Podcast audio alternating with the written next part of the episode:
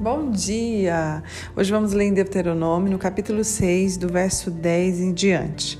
O Senhor, o seu Deus, os conduzirá à terra que jurou aos seus antepassados, Abraão, Isaque e Jacó.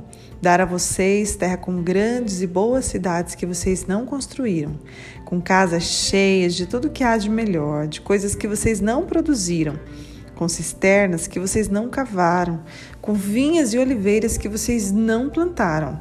E quando isso acontecer e vocês comerem e ficarem satisfeitos, tenham cuidado, não esqueçam o Senhor que os tirou do Egito, da terra da escravidão. Temam o Senhor, o seu Deus, e só a Ele prestem culto e jurem somente pelo seu nome. Essa palavra é, na verdade, uma exortação para que eles venham obedecer ao Senhor em todo o tempo. Né? Nós vemos aqui o Senhor conduzindo eles e dizendo para eles que eles estariam em uma terra boa, né, com casas cheias, com, com água à vontade, né, com vinhas, com oliveiras, plantas, né, que eles não plantaram, mas estava lá já preparada para eles, né? Comeriam e ficariam satisfeitos. Mas uma coisa o Senhor diz, sabe? Nesse tempo de bonança, tenham cuidado para não se esquecer do Senhor, porque foi Ele que os tirou do Egito, da terra da escravidão. Então temam somente a Ele. E eu olho para essa palavra e eu vejo o quanto nós precisamos ter cuidado, porque é assim que ela diz, tenham cuidado é, com o tempo da bonança. Sabe, quando a gente está num tempo difícil, a gente se volta para o Senhor, a gente ora mais, a gente busca mais o Senhor, a gente procura estar presente né, em todos os trabalhos, porque a gente tem sede da palavra, sede né, de ouvir a voz do Senhor. O Senhor nos tira né, dessa, dessa luta, dessa tempestade. Por favor, Pai. Então a gente está nessa busca incessante, a gente faz campanhas pela madrugada, né? a gente lê a palavra, a gente se volta realmente para o Senhor. E aí, de repente, as coisas começam a melhorar. E, e aí nós nos vemos é, dizendo não, nós vamos continuar da mesma maneira, mas não é bem assim, né? Ah, o tempo vai passando e as coisas vão melhorando, e aí a gente vai tendo condições financeiras, e aí você vai se perdendo nas futilidades, né? E nós precisamos cuidar com o tempo da bonança.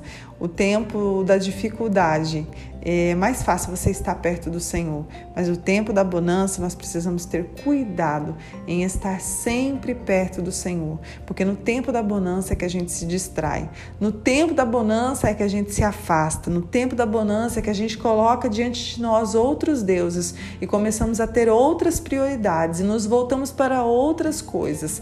E nós sabemos que quando nós não estamos nesse caminho de obediência, não tem como o Senhor nos abençoar. Com Israel era assim. Quando eles andavam em obediência, eles colhiam né, as bênçãos da obediência, mas quando eles se voltavam contra Deus, adoravam outros deuses, o que, que acontecia com eles? Né? Vinha né, as dificuldades, as situações, os sofrimentos, vinha a escassez, vinha guerras, né, vinha morte, vinha pragas, e aí eles se lembravam: ah, o nosso Deus, o Deus de Israel, e aí eles se voltavam novamente para o Senhor.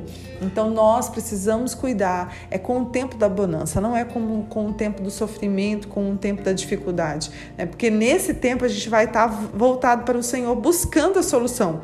E às vezes no tempo da bonança nós nos esquecemos quem é o nosso Deus, da onde Ele nos tirou, para onde Ele quer nos levar. E nós começamos a se distrair com as coisas dessa terra. Então que nesta manhã você possa, eu não sei o tempo que você está vivendo, né? Se é o tempo de escassez, se é um tempo de bonança, né? se é um tempo de sofrimento, se é um tempo de alegria. Eu não sei o tempo que você está vivendo, mas se volte para o Senhor, seja qual for o tempo. Nós não vivemos e não amamos o Senhor pela circunstância ou pelo que Ele nos nos pode proporcionar. Não, nós nos amamos porque Ele é o nosso Deus, porque Ele é o nosso Pai. Busque conhecer o Senhor Jesus, busque conhecer Sua palavra. Através né, da palavra nós teremos todas as respostas, nós conheceremos o Deus a quem servimos. Então busque Ele, não que os benefícios, não que Ele pode proporcionar para você, para que em todo tempo você esteja voltado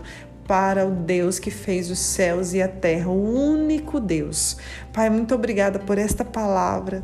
Nós oramos, Pai, e te pedimos que nós possamos estar sempre voltados para Ti, que nós possamos prosseguir em Te conhecer em todo o tempo. Tu és o nosso maior tesouro e nós te buscamos nesta manhã e queremos sede e fome por mais de Ti, Pai. Aviva os nossos corações, incendeia os nossos corações.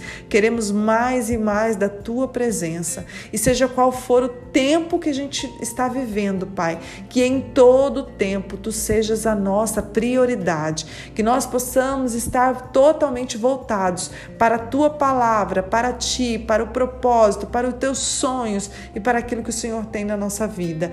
Que o nosso maior tesouro seja em te conhecer, que a nossa maior riqueza seja o Senhor na nossa vida. É o que nós Pedimos nesta manhã e te agradecemos por tudo, em nome de Jesus. Amém. Deus abençoe o seu dia, Deus abençoe o seu fim de semana.